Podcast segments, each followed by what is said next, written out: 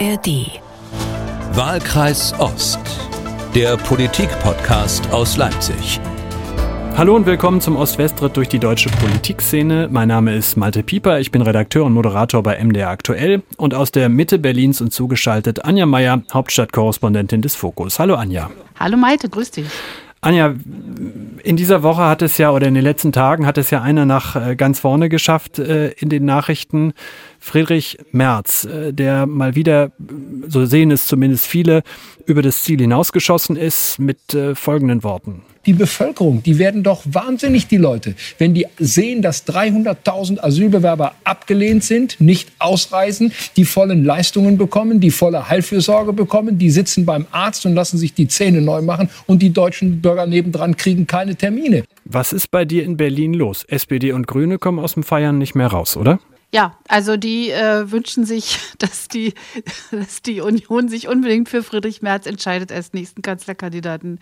Also äh, es, man, man, muss immer aufpassen, was man sich wünscht, ne? Aber es ist wirklich, äh, er hat halt ja, die berühmte Impulskontrolle. Da hat äh, Friedrich Merz einfach ein Problem. Zugegeben, seine Vorgängerin äh, Angela Merkel, ist ja Quatsch, davor war ja noch, äh, äh, ähm, wie heißt der Mann aus NRW, Malte?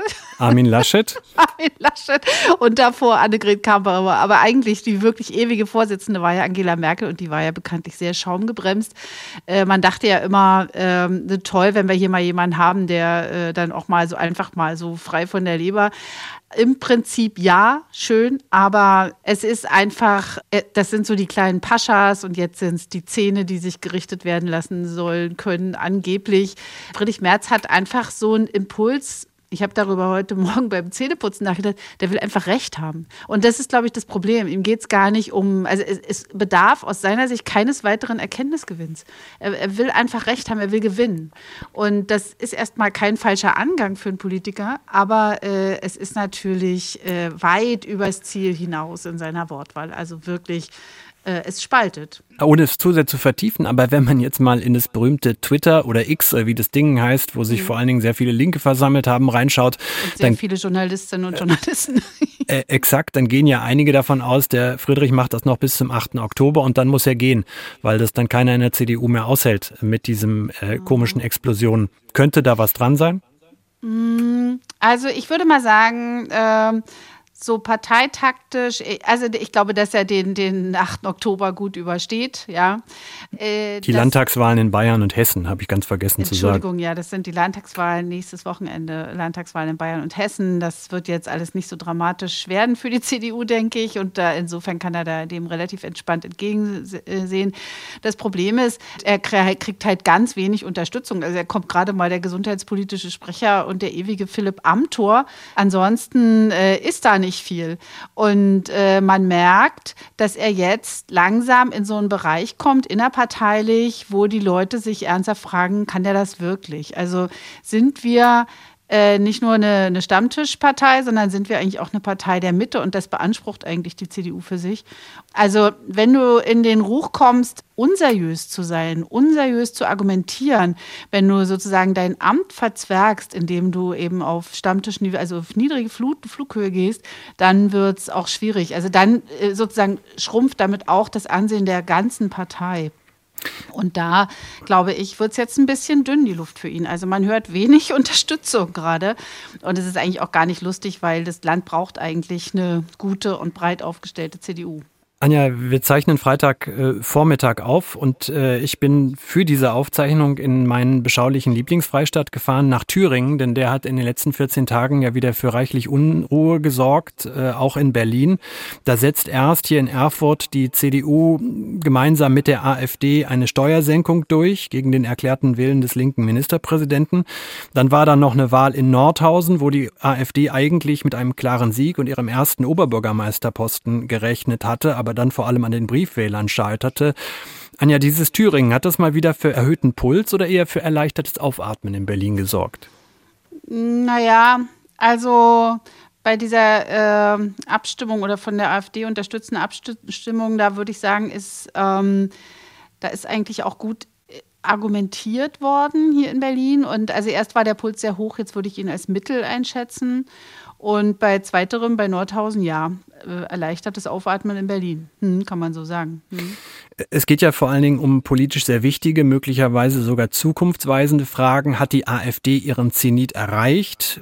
Das ist, wäre Nordhausen, äh, mhm. und äh, bröckelt die von der CDU-Parteispitze ausgerufene Brandmauer zu den Rechtsaußen, bröckelt sie tatsächlich äh, immer mehr, wenn man schon mal eine scheinbar gemeinsame Steuerpolitik zusammen macht, wie eben hier in Thüringen. Und in Thüringen hat ja schon so manches Mal eine weitreichende Veränderung unseres Landes ihren Anfang genommen. Wir müssen reden und wollen das tun mit dem wohl profundesten Kenner der Thüringer Landespolitik, mit Martin Debes, dem Chefreporter der Thüringer Allgemeinen. Hallo Martin.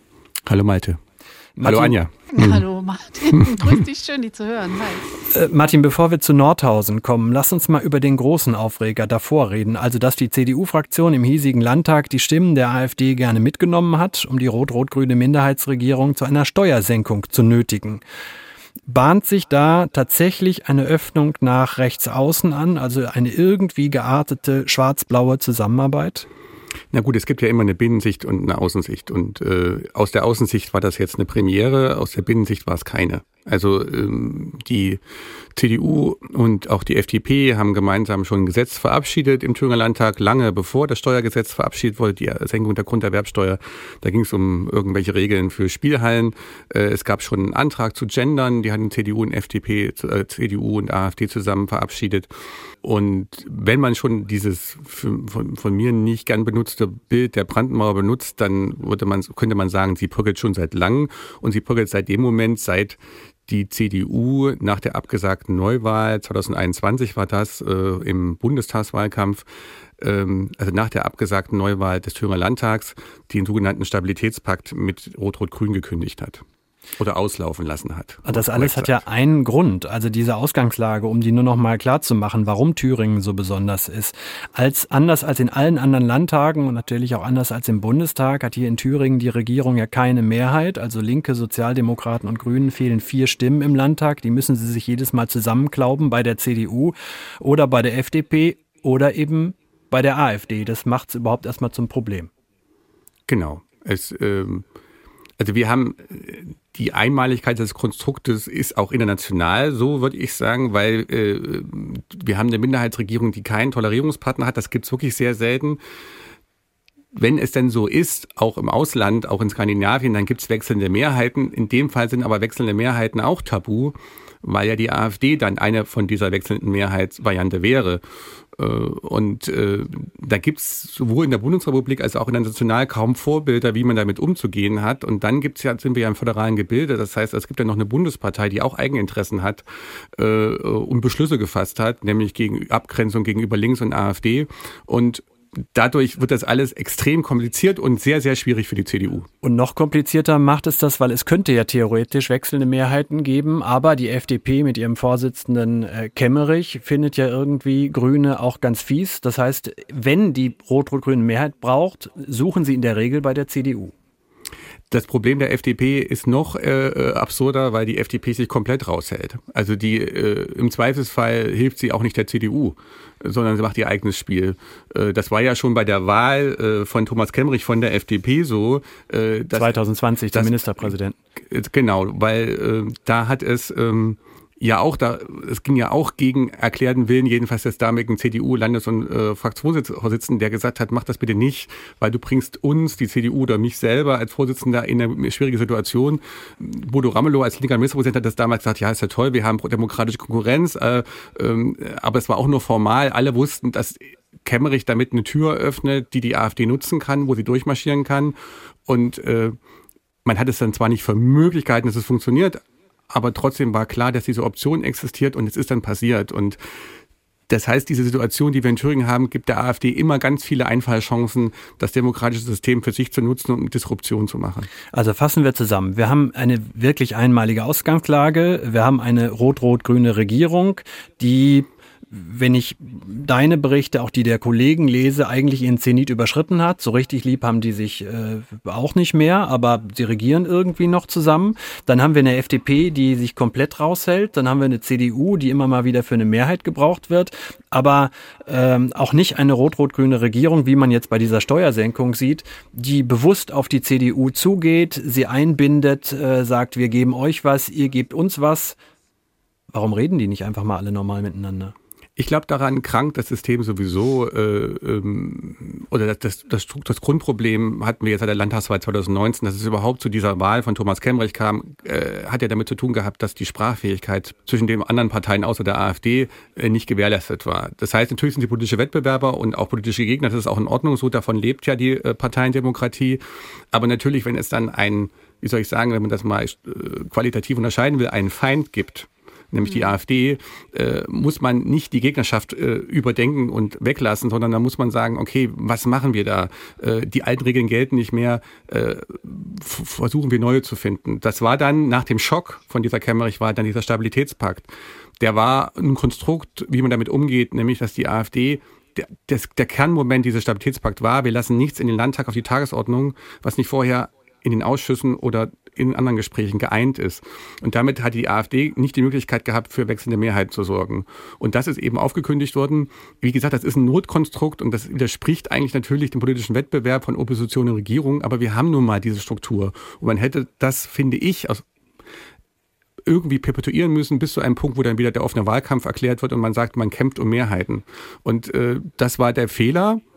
Das kann man alles parteipolitisch und taktisch begründen aus der, einigen, aus der eigenen Logik heraus. Aber das hat uns in diese Situation geführt. Anja, wenn man von außen darauf schaut, dann sagt, denkt man sich ja, naja, äh, also ich meine, das kann weder dem Willy Brandt-Haus äh, noch dem Konrad-Adenauer-Haus, also der CDU-Parteispitze gefallen, noch, äh, das heißt, glaube ich, jetzt das Hans-Dietrich-Genscher-Haus, also bei der FDP. Mhm. Ähm, warum greifen die nicht einfach durch, rufen mal hier in Erfurt an und äh, erklären den Herrschaften kurzerhand, dass es so nicht funktioniert? Also bei der, bei der CDU kann ich das ganz, glaube ich, äh, ganz gut erklären. Also da hat man ja gesehen, als äh, damals, äh, als äh, ist ja äh, Annegret Kramp-Karrenbauer damals nach Erfurt gefahren und hat da quasi bei ihrer eigenen Landespartei vor, also ich weiß nicht, vor verschlossenen Türen, Martin, du warst wahrscheinlich dabei, aber. Sie war drin und ist dort aufgelaufen, ja. Genau, genau, total aufgelaufen. Und seitdem äh, sagt man, naja, die ticken jetzt irgendwie anders da und es tut uns überhaupt nicht gut, wenn wir uns als Bundespartei da irgendwie dazwischen klemmen. Äh, das hat aber zur Folge, also auch hier, wer weiß, muss man aufpassen, was man sich wünscht, ja, dass es tatsächlich so ist, dass die Bundes-CDU äh, sich in einer Weise raushält, die dazu führt, dass zum Beispiel der Vorsitzende Friedrich Merz äh, da quasi, also die sind alle nett zu dem, wenn der kommt, aber so richtig ernst nimmt den keiner mehr, ja. Also die, die sagen sich halt, wir machen, was wir wollen. Und äh, das wird dann eben auch so wiedergespiegelt in den Sitzungen hier in Berlin im Konrad-Adenauer-Haus und ähm, noch zur FDP. Da ist ja äh, so, dass die die äh, Bundes-FDP die äh, Landes-FDP auch gar nicht unterstützt im Wahlkampf. Also das ist sozusagen äh, extraterrestrisch, was natürlich im Hinblick auf das Landtagswahljahr 2024 gar nicht gut ist. Also auch da um Martin, um mal auf deine Sprechfähigkeit einzugehen, ja, sind die äh, sind die Drähte sehr dünn, wenn und teilweise sogar gekappt. Also das ist äh, keine gute Lage, in der die, äh, also das Verhältnis der Bundespartei zu den Landes, zu dieser, zu diesen Landesparteien ist, ja. Also wir reden ja immer nur über die CDU und wie sprechfähig und sprachfähig und wie blöd oder nicht blöd die CDU ist. Ich meine, natürlich ist es so, dass diese Problematik auch beide Seiten betrifft in dem Fall. Ähm, Rot-Rot-Grün hat es nicht geschafft, äh, irgendwann mal wirklich innerlich zu verstehen, dass sie keine Mehrheit hat. Also das meine ich da vor allem die Linkspartei. Also natürlich intellektuell haben sie verstanden, sie brauchen vier Stimmen. Aber irgendwie sind sie dann der Meinung, die müssen jetzt kommen.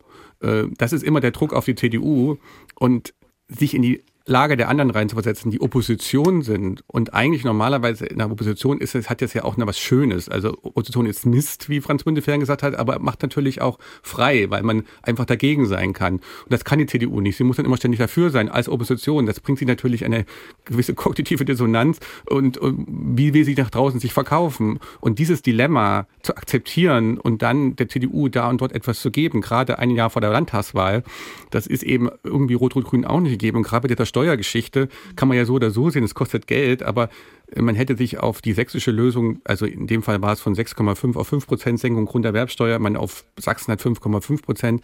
Man hätte sich ja irgendwo einigen können in der Mitte, aber dieses Angebot gab es auch von Rot-Rot-Grün nicht wirklich formal richtig. Gab es, gab es also wirklich nicht, ja, weil es gibt ja immer so zwei Erzählungen. Das eine ist irgendwie, niemand hat mit uns geredet, CDU. Äh, wir haben mit euch geredet, aber ihr wart zu voreilig, Linke. Also es ist völlig klar, es gab ein Gespräch vor der Sommerpause, da wurde in der CDU gesagt, ja, wir können über alles Mögliche reden, aber erst im Rahmen der Haushaltsverhandlungen, da wusste die CDU natürlich, was dann passiert. Dann heißt es nämlich, es gibt kein Geld und das wird dann irgendwie, geht dann unter in dem allgemeinen äh, Großstil über den Haushalt. Also sie wollten, die wollten diesen Wanderpokal haben für den Landtag, unbedingt für den Landtagswahlkampf.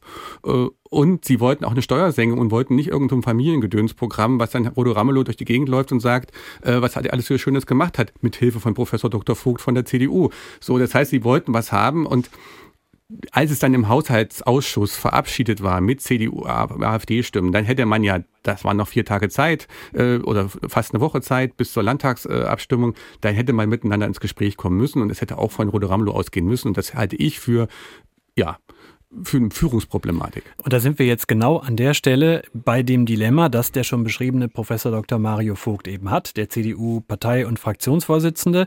Der weist jede Schuld von sich. Er sagt, die AfD hat ja nur einem Antrag von uns äh, zugestimmt. Und bei Hart aber fair am Montagabend in der ARD hat er es so formuliert. Da können wir jetzt mal reinhören, weil das, finde ich, ein sehr gewichtiges Argument ist. Also, Mario Vogt, CDU-Parteivorsitzender Thüringen, zeigt auf den schräg gegenüber Vorsitzenden Tino Kropala, den Parteichef der AfD. Ich werde mit der AfD nie zusammenarbeiten. Ich habe mit Björn Höcke noch nie ein Gespräch geführt, weil ich die für rechtsextrem halte.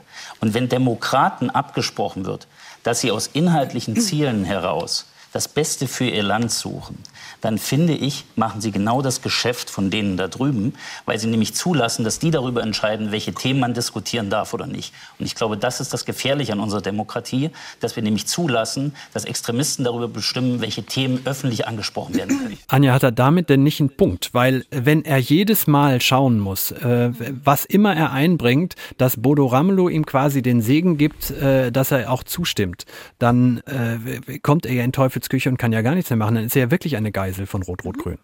Ja, ja, das, äh, das sehe ich auch. Und äh, man muss auch sagen, dass äh, Mario Vogt, also der kann die Dinge einfach gut erklären.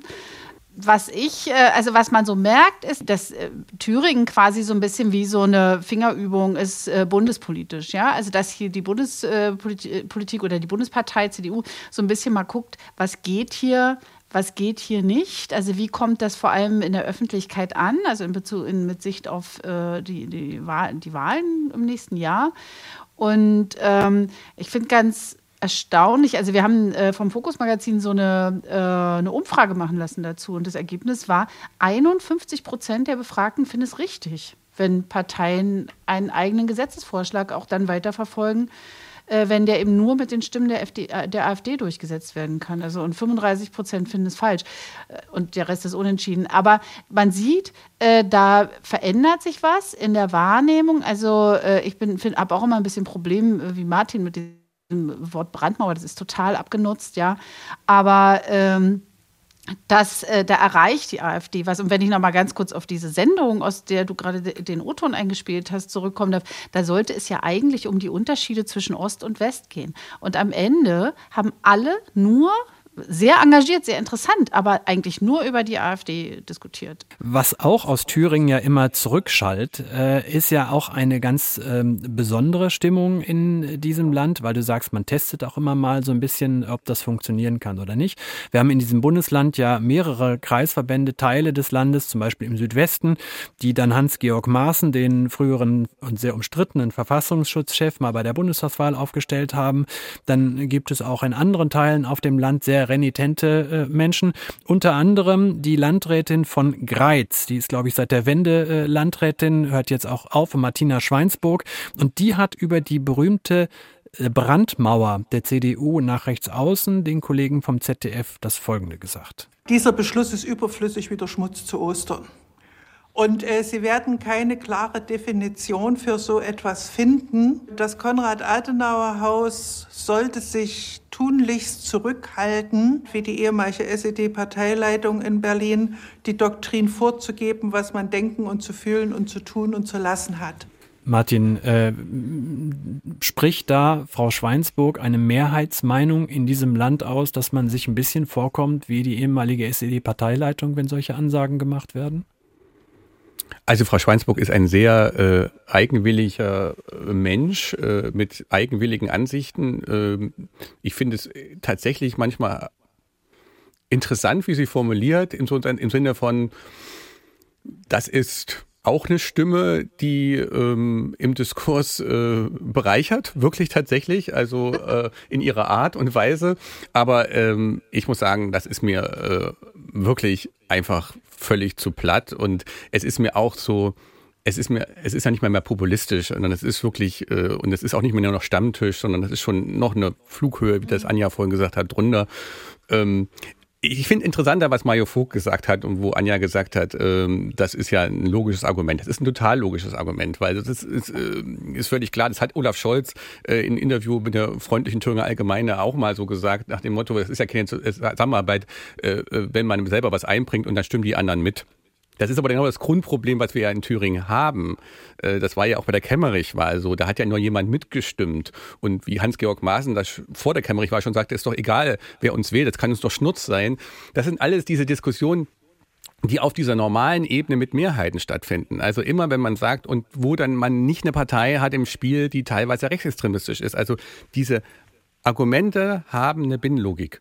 Und dieses klingen total logisch und sind auch richtig. Aber wenn man dazu sagt, und das muss man, was Mario Vogt halt weglässt, ist, natürlich macht der Agenda-Setting und die, und die AfD stimmt nur zu, da kann er ja nicht wissen. Aber die AfD hat 2018 und 2022 exakt denselben Antrag eingebracht. Da war noch nicht dieses Familienbonus-Ding dran äh, als Schleife drumherum, aber es war dieselbe Steuersenkung. Man hat also gewusst, dass die AfD zustimmen wird. Man hat die Stimmen kalkuliert, eingeplant das ist, steckt ja dahinter. Und das lässt er das halt weg bei der Sache. Und ähm, kann er machen, ja, wenn er die Leute außen irgendwie veräppeln will. Aber im Grunde genommen hat er einen AfD-Antrag genommen, hat ihn nochmal neu eingebracht, wie Olaf Scholz das äh, quasi auch sogar vorgeschlagen hat für die Kommunalparlamente. Und um etwas durchzusetzen gegen Rot-Rot-Grün. Und ich will nur, ich will nicht sagen, dass das falsch ist per se. Es ist demokratisch, auf jeden Fall. Und es ist vielleicht auch nicht falsch und aus der Logik der CDU heraus, dass sie also sich profilieren will, auch. Aber es ist ein hochgradig gefährliches Spiel, weil was machst du? Du arbeitest nicht mit der AfD zusammen, du stimmst nur mit ihr zusammen ab und zwar gezielt. Du musst mit ihm gar nicht mit Björn Höcke sprechen. Du stimmst, du machst mit, gestaltest mit ihm Politik in Thüringen. Du gibst der AfD Gestaltungsmacht. Und das machst du automatisch, ob du das willst oder nicht. Und in dem Fall will er, er will für sich, aber der Kollateralschaden ist oder der Nebeneffekt ist, die Nebenwirkung ist, die AfD gewinnt auch und kann das Thema übrigens Kropalla stand in Nordhausen, kommen wir vielleicht auch noch ganz kurz zu, im Nordhausen auf dem Rathausplatz und hat gesagt, endlich haben wir was durchgesetzt, was wir versprochen haben. In den Kommunen haben wir es ja zum Teil schon durch, diese Diskussion, äh, wer stimmt mit wem ab. Da haben die Kollegen vom MDR-Magazin exakt einfach mal alle Kreise in Sachsen, Sachsen-Anhalt und Thüringen abgefragt, wo es schon Mehrheiten für AfD-Anträge gegeben hat. Es hat in fast äh, oder in, ich glaube, zwei Drittel der Kreise hat es schon Abst äh, Mehrheiten für AfD-Anträge gegeben. Die SPD hat mal geholfen, mal haben die Linken geholfen. In der Mehrheit war es aber immer die CDU, die zur Mehrheit verholfen hat, aber eben nicht nur. Und das ist ja das Entscheidende, weil sich die Parteien links der Mitte ja immer sehr gerne moralisch erheben.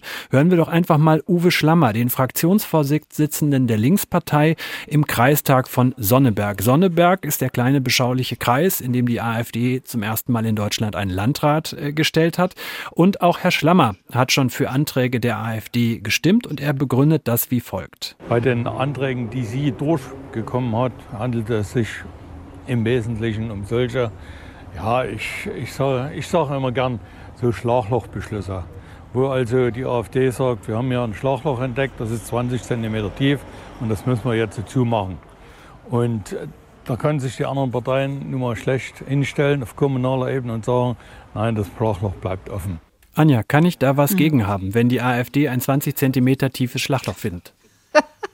Also ich würde mal sagen, dieses Schlagloch ist für alle da Und das Schlagloch könnte genauso gut äh, die Linke zum Beispiel entdecken und den entsprechenden Antrag einbringen. Ich finde es ein bisschen, also mich, mich, äh, also wenn ich da so zuhöre, denke ich so, naja gut, also da muss ich mich nicht wundern als Linke, wenn die Leute sagen, das ist, wenn die, wenn die Linke so das so äh, in Ordnung findet, dann brauche ich die auch nicht wählen, dann nehme ich doch direkt die, die die tollen Anträge einbringen. Also, nee, finde ich ein bisschen ja, also ich will jetzt nicht sagen äh, äh, faul, aber so, also da muss man sich halt kümmern. Also da muss man das halt machen, politisch. Dafür ist man ja eben in diesen, in diesen äh, äh, Parlamenten drin, um diese, und auch um, auch um mal zu scheitern. Ja, also man kann ja nicht einfach sagen, äh, wir hören jetzt mal auf, unsere Politik zu betreiben, weil wir kommen eh nicht durch oder so. Äh, dann können wir auch zumachen. Dann machen wir einfach, stellen wir einfach einen Landrat oben hin und der macht dann alles alleine. Martin, vor einem guten halben Jahr habe ich äh, hier mit Matthias Heil gestanden, dem Fraktionsvorsitzenden der SPD im Thüringer Landtag. Das Gespräch gibt's wie alle unsere äh, Sendungen werbefrei in der App der ARD Audiothek. Und in dieser Wahlkreis Ostfolge, in der schwerpunktmäßig um äh, den Krieg in der Ukraine ging, sagte Heil genau das Gleiche. Da hatte kurz vorher äh, SPD-Stadträte mitgeholfen, einen linken Oberbürgermeister in Hildburghausen abzuwählen. Da sagte der auf so eine Frage, wenn die AfD Schlaglöcher findet. Unser Job ist, die Schlaglöcher quasi zuerst zu finden. Wir müssen den Antrag zuerst einbringen oder wenn die AfD den Antrag einbringt, wir müssen quasi eine Minute schneller den Zettel auf den Tisch legen. Kommt man damit durch? Also da merken doch Leute einfach, dass da nur was abgekupfert wird, damit ein anderer Name drüber steht. Na, man merkt an der Stelle, äh, dass das äh, Spiel mit der AfD läuft wie beim Hase und Igel. Ähm, wir diskutieren darüber, wer wann wo mitstimmt, äh, wer wann wo was einbringt, gilt es für welche Ebene es gilt, für kommunale Ebene oder für parlamentarische Ebene, ähm, ob äh, möglicherweise die AfD dort weniger extrem ist als dort äh, oder ähm, ich glaube eine Grund eine Grunderkenntnis wäre doch erstmal, dass man dass man erstmal die Dilemmata, in denen sich, oder das Dilemma, in der sich dieses System dann durch befindet, dass eine teilweise rechtsextremistische Partei immer stärker wird.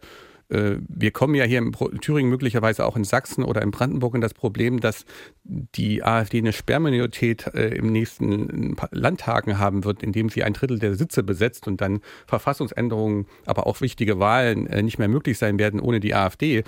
Dann ist der Hase, nein, der Igel, Entschuldigung, in dem Fall wieder schneller da gewesen. Das heißt, man muss sich erstmal grundhaft darüber verständigen, dass alle da in einem Problem ist, dass das Gesamtsystem in einem Problem ist und dass diese ständige gegenseitige Diffamierung, die da auch stattfindet, ihr seid, ihr habt mit den Faschisten zusammengearbeitet und ich habe es ja auch gemacht und jetzt habt ihr wieder, also diese ständigen Dammbruch und Brandmauern, was auch immer Diskussionen, die sind alle nicht falsch und haben alle ihre Argumentationsketten, aber man müsste erstmal grundhaft sich hinsetzen und sagen, äh, wir gegen die. Und zwar nicht jetzt gemeinsam als nationale Front und als Allianz, sondern einfach schauen, hier wird was bedroht und wie gehen wir damit um. Da gibt es Extremgeschichte, natürlich, die ich glaube ich nicht praktikabel ist, Verbot der AfD. Aber es gibt natürlich auch trotzdem Mechanismen, wo man sagen kann, wie gehen wir miteinander um. Und da heißt es erstmal wirklich ins Gespräch kommen. Das halte ich für total wichtig. Mhm. Aber äh, Gegenfrage, ist es nicht dann so, wenn, das haben wir ja zum Beispiel bei der Wahl in Sonneberg gesehen, wenn sozusagen dieses Wir gegen die, ja, dann äh, ist ja sofort auch die AfD in so einer Opferposition. Also und kann das, also nutzt das eben aus als Erzählung. Deswegen also, sage ich ja nicht nationale Front, nicht, so nicht, nicht, nicht, mhm. nicht eine Einheitsallianz mhm. gegen die AfD, sondern einfach darüber reden, dass alle in diesem, also anerkennen erstmal, Rot-Rot-Grün, in Thüringen jetzt mal Parlament, anerkennen von Rot-Rot-Grün, dass die CDU in diesem Dilemma steckt. Anerkennen von der CDU, dass das Land regiert werden muss, dass die Regierung vier Stimmen benötigt. Das gab es ja schon mal. Und dann wurde sich wieder wegbewegt aus parteipolitischen und natürlich total nachvollziehbaren Überlegungen heraus. Dass man noch einmal, dass man, dass man nicht, dass man sich zusammensetzt und sagt, wir bilden eine Allianz für Thüringen oder Allianz für Deutschland gegen die AfD oder was auch immer, sondern dass man erstmal sagt, hier gibt es eine Bedrohung von außen, wie gehen wir damit um? Wir reden miteinander. Wir reden einfach nur miteinander und wir verhetzen uns nicht gegenseitig. Man muss sich ja nur den heute veröffentlichten Deutschland-Trend von Infratest DIMAP angucken. Die Kollegen haben ja mal ganz gezielt auch Fragen Richtung Rechtsaußen gestellt. Also wie rechts ist inzwischen die deutsche äh, Bevölkerung. Dabei kam raus, die AfD steht bei etwas über 20 Prozent. Aber wenn man in die Tiefe geht, dann gruppiert man gerade mal die Hälfte als wirklich rechts oder rechtsaußen ein. Und wenn man sich die weiteren Daten anguckt, Vertrauen in die Demokratie, wie sie im Moment funktioniert, äh, Vertrauen in die Lösungskompetenz der etablierten Parteien, die sind ja, da, da, also die Balken sind ja extrem klein geworden, äh, die überhaupt noch da sind. Anja, da müsste doch eigentlich in den Parteizentralen, also da reichten ja schon gar nicht mehr die Alarmglocken, die schrillen müssten. Ähm, da fällt mir jetzt gar kein Bild mehr dazu ein, was da alles schon laut vor sich hin äh, klingeln müsste. Aber warum hm. passiert nichts? Ja, ich glaube, weil äh, die ungefähr so, so schlau sind wie wir jetzt, wie, wie wir drei jetzt gerade. Also die äh, natürlich, äh, das sind äh, Fragen, die hier sämtlichen Politikerinnen und Politikern gestellt werden. Was, was habt ihr vor? Also wie wollt ihr das lösen? Und ähm, man sieht ja, dass es tatsächlich, also ich komme nochmal auf diese äh, Hart aber fair Sendung zurück, da hat, hat ja im Grunde, wurde da das Geschäft der AfD betrieben. Also man hat sich sozusagen äh, gegenseitig bezichtigt, äh, besonders gut mit denen zusammenzuarbeiten. Und äh, der Vorsitzende, Parteivorsitzende Tino Kropalla, der ja auch da war, konnte sich, also man hat es auch sogar gesehen, äh, einfach lächeln und schweigen. Das ist äh, der eine Impuls. Und was ich manchmal sehe, was ich sehr beunruhigend finde, ist, äh, die Bundespolitik ist ja schon vor allem durch äh, westdeutsch sozialisierte Politikerinnen und Politiker repräsentiert, dass das manchmal so ein bisschen wie so ein, äh, ja, so Lost Country, ja, also so da, da, kann man, da kannst du nichts machen, die sind da irgendwie die sind da komisch, ich weiß nicht so, dann lassen wir das mal so. Ich äh, sehe das anders. Ich sehe, das, dass es ähm, äh, dass die AfD, äh, die hat einen Plan und die kommt über den Osten. Also die sammelt sich dort, sammelt auch die Stimmen und die Zustimmungswerte im Westen, die sind ja auch nicht, äh, nicht ohne. Ja, da wird jetzt bloß nicht so, so ganz genau hingeschaut gerade, weil es eben tatsächlich so ist, dass bei den drei Landtagswahlen 2024 die ja, die, die demokratischen, also jetzt im Moment äh, regierenden demokratischen Parteien in ihrer Handlungsfähigkeit bedroht sind.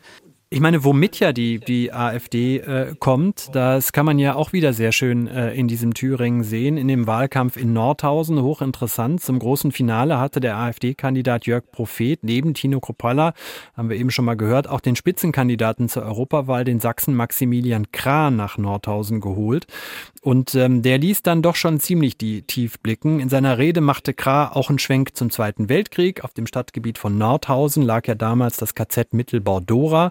Unter unmenschlichen Bedingungen ließen die Nazis da in Stollen, die in die Harzer Berge gerammt wurden. In diesen Stollen ließen sie eben von KZ-Insassen die Raketen V1 und V2 bauen, die sogenannten Vergeltungswaffen.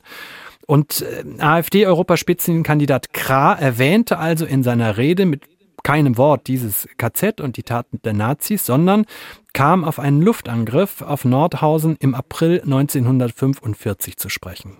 Das hier war eine der schönsten Fachwerkstätte Europas. Und dann ist ja kurz vor Toresschluss ist diese Stadt im Feuerhagel vernichtet worden. Einem der schlimmsten Angriffe, die es gibt. Dieselben Leute, die euch verbieten wollen, dem zu gedenken, die auf, den, auf die Gräber der damaligen Opfer spucken und meinen, dass die Frauen und Kinder, die hier verbrannt sind, irgendwie Kriminelle gewesen sind. Nein, unsere Vorfahren waren keine Verbrecher. Martin, du warst bei dieser Rede neben dem Nordhäuser Rathaus ja da. Also welchen Eindruck hat denn diese Rede auf das Publikum äh, gemacht? Hört man da einfach weg? Nimmt man das so hin? Und, oder sieht man sich selbst lieber als Opfer? Also ich glaube nicht, dass Gra besonders gut angekommen ist im Sinne von, dass er jetzt Beifallstürme hervorgerufen hat. Man hat geklatscht, man war höflich. Der Gra ist ja ein merkwürdiger Typ, sogar innerhalb der AfD, äh, sehr schillernd und äh, verliebt sich ja in seine in seine Formulierung, äh, die ja, äh, ich weiß nicht, ob das Wort Demagogie dann noch angemessen ist, was er da gesagt hat. Äh, da waren ja so viele ähm, Überspitzung und auch ja Falschbehauptungen drin. Wer soll denn, wer, wer spückt denn eigentlich genau auf die Gräber jetzt und wer sind denn genau die? Also äh, da ist also wird so viel äh, Demagogie und Diffamierung im einen Satz betrieben und dann natürlich durch die Weglassung da habe ich ihn ja danach auch gefragt, äh, hat er gesagt, ach ja, das hat er jetzt vergessen, das nimmt er mal mit als Kritik und so. Also äh, es war ist natürlich Quatsch, also er hat überhaupt nichts vergessen, sondern das ist natürlich, das ordnet sich ein in seine äh, TikTok-Videos, wo er erzählt, äh, unsere Großväter waren was ganz Tolles, ihr müsst stolz auf sie sein, also an die Jugend gerichtet. Äh, lasst euch ja nicht einreden, dass sie Verbrecher waren. Ähm, äh, da zeigt sich halt dieses gesamte, das alte geschichtsrevisionistische Bild, äh, was seit 30, 40 Jahren, auch schon in den 80er Jahren, glaube ich, überwunden galt, wieder in aller Pracht. Aber ist, ist das die wahre Seele der AfD oder ist es nur ein Teil der AfD? Ich glaube, das ist auf jeden Fall ein großer Teil der Höcke-AfD. Also also Höckes Mission ist das von Anfang an gewesen. Das ist, glaube ich, auch der Ursprung übrigens von Höckes Mission. Also wenn man seine frühen Texte liest, seine frühen Reden, wenn man auch die Landorf-Ladig-Texte, die ihm ja zugeschrieben werden, zurecht äh, liest, also unter Pseudonym in NPD-Blättern veröffentlichte Texte.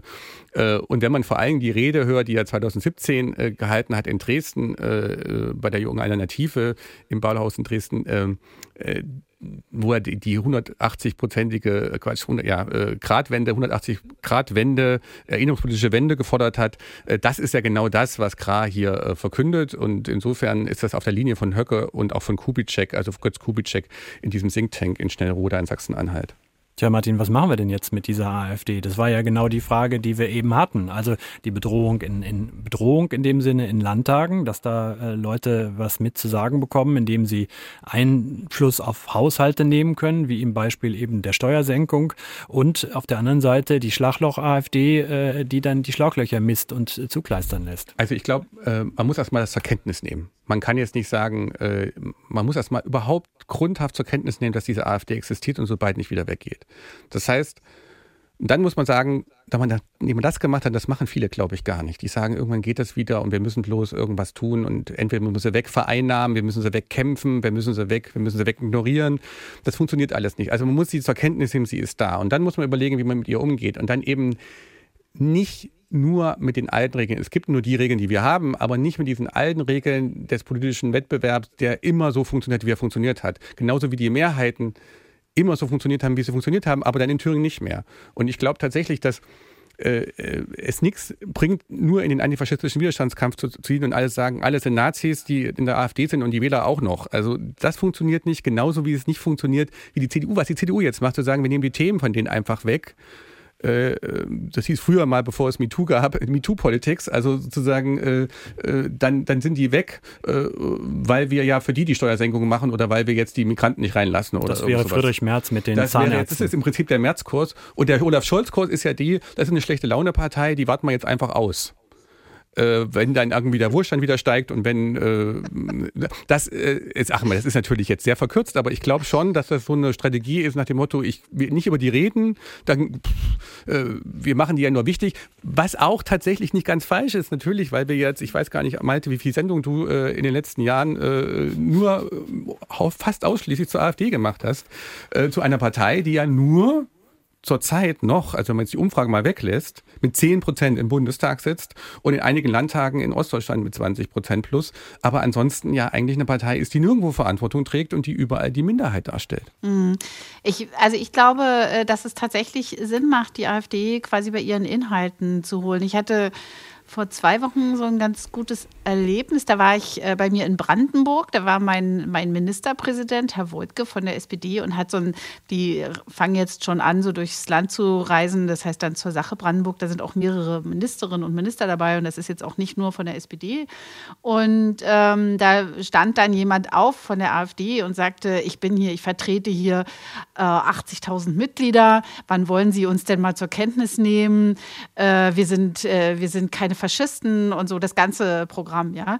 Und dann hat äh, Dietmar Woidke sich das alles zu Ende angehört und hat jetzt nicht gesagt, aber ganz genau seid ihr das und diesmal den Verfassungsschutzbericht, sondern der hat einfach drei Beispiele äh, aufgezählt mit Anträgen der AfD gegen Kita-Freibeträge, ging, es ging, glaube ich, noch um Schulessen, also um sozialpolitische äh, äh, Projekte der Landesregierung. Und äh, dann habe ich schon so gedacht, na, ob das so gut ankommt hier, so dieses Ab, dieses Abwehr. Aber nein, die, gerade diese faktische Argumentation, die ist sehr gut angekommen. Ja, also der hat gerade an dieser Stelle sehr lang, also ausdrücklich langen Applaus geerntet. Und das fand ich ganz interessant, weil inzwischen weiß man ja schon gar nicht mehr, mit wem sitzt man denn in so einer Veranstaltung? Was denken denn die Leute? Ja, also die demokratische Mehrheit äh, muss man ja gar nicht mehr so als gegeben ansehen. Äh, und äh, insofern fand ich das, ähm, ja, das, daran kann man sich, glaube ich, ein bisschen Beispiel nehmen. Das hat er echt gut gemacht. Einfach ruhig bleiben, anhören würdigen, aber gute Gegenargumente und zwar sachliche. Also einfach das, was die Leute tatsächlich in ihrem Leben betrifft, damit argumentieren.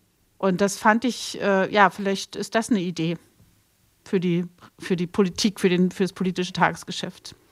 Also die Debatte haben wir jetzt seit zehn Jahren, äh, die AfD inhaltlich stellen. Und ich gebe dir recht, es funktioniert da an der Stelle, wo die AfD inhaltlich zu stellen ist. Aber wenn sie natürlich an den Teilen, wo sie extremistisch ist, in den Teilen, wo sie, was auch nicht im Programm steht, das, was sie, was sie auf ihren, was in den Reden gesagt wird. Äh, du kannst zum Beispiel nicht inhaltlich Herrn Höcke stellen, wenn er eine erinnerungspolitische Wende um 180 Grad äh, fordert. Dann kannst du nur sagen, das ist, das wollen wir nicht. Also da bin ich dagegen. Aber das ist, das heißt also, ich, das stimmt, ja, aber ich glaube auch, dass äh, dieses inhaltlich Stellen-Argument er immer wieder auch sich an der AfD abarbeitet, dass man sagt, man nimmt die AfD als politischen Partner oder Gegner auch inhaltlich ernst. Das ist also, man wählt sie damit auch wieder auf. Also man findet sich wieder in einem Dilemma. Und ich glaube, man muss sozusagen gelassen bleiben. Einerseits also nicht ein bisschen Olaf Scholz, man muss einerseits die Themen übernehmen, also ein bisschen Friedrich Merz. Äh, äh, man muss also gucken, wo ist die Zustimmung der AfD auch wirklich ein Zeichen dafür, dass in der Demokratie was passiert, dass hier Leute nicht mitgenommen werden. Und man muss natürlich ganz klar an der Stelle, wo die AfD extremistisch ist, Widerstand leisten, tatsächlich als demokratische Gesellschaft, also auch sich abgrenzen und nicht mit ihnen zusammenarbeiten. Und unterm Strich muss einfach das eigene Angebot besser werden. Man muss einfach bessere Politik machen. Das klingt jetzt so populistisch, aber wenn man sich einfach anguckt, wie jetzt der politische Streit innerhalb der Ampel zum abläuft, dann muss sich halt bloß die AfD daneben setzen und muss lächeln und warten, dass die nächste Umfrage kommt. Und da heißt es also, bessere Politik heißt nicht äh, jetzt die Wundertüte ausschütten und ganz viel Geld ausgeben, sondern heißt einen Job machen, der die Leute wieder dazu bringt, Vertrauen in die Politik zu finden. Das hast du so schön gesagt, Martin, dem habe ich gar nichts hinzuzufügen, du hast vollkommen recht. Und jetzt, Eigentlich müssen und, wir uns streiten, aber ich finde, Amen, das vollkommen recht. genau.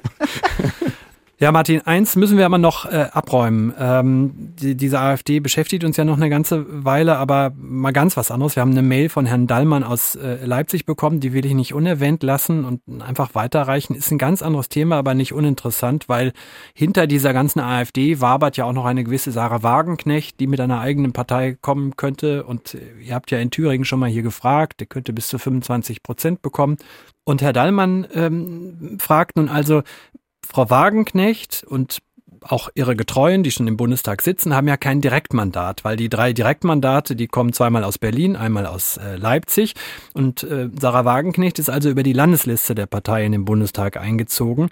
Wäre es daher nicht logisch, dass wenn sie die Partei verlässt, also aus der Linkspartei rausgeht, dass die auch ihr Bundestagsmandat verliert, genauso ihre Anhänger, Klaus Ernst und Co.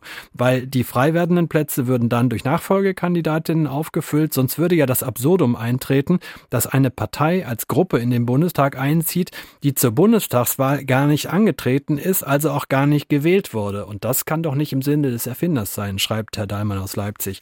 Ich frage dich das deshalb, weil ihr hattet das hier nämlich schon in Thüringen. Also es gibt immer mal wieder in Parlamenten, dass äh, Leute sich verstreiten mit ihrer Fraktion äh, oder mit ihrer Partei austreten und dann fraktionslose Abgeordnete sind zum Beispiel. Gab es auch im Bundestag schon äh, ähm, vor. Frau Wagenknecht ist ja noch gar nicht ausgetreten aus der Linkspartei, sie hat ja nur vielleicht vor.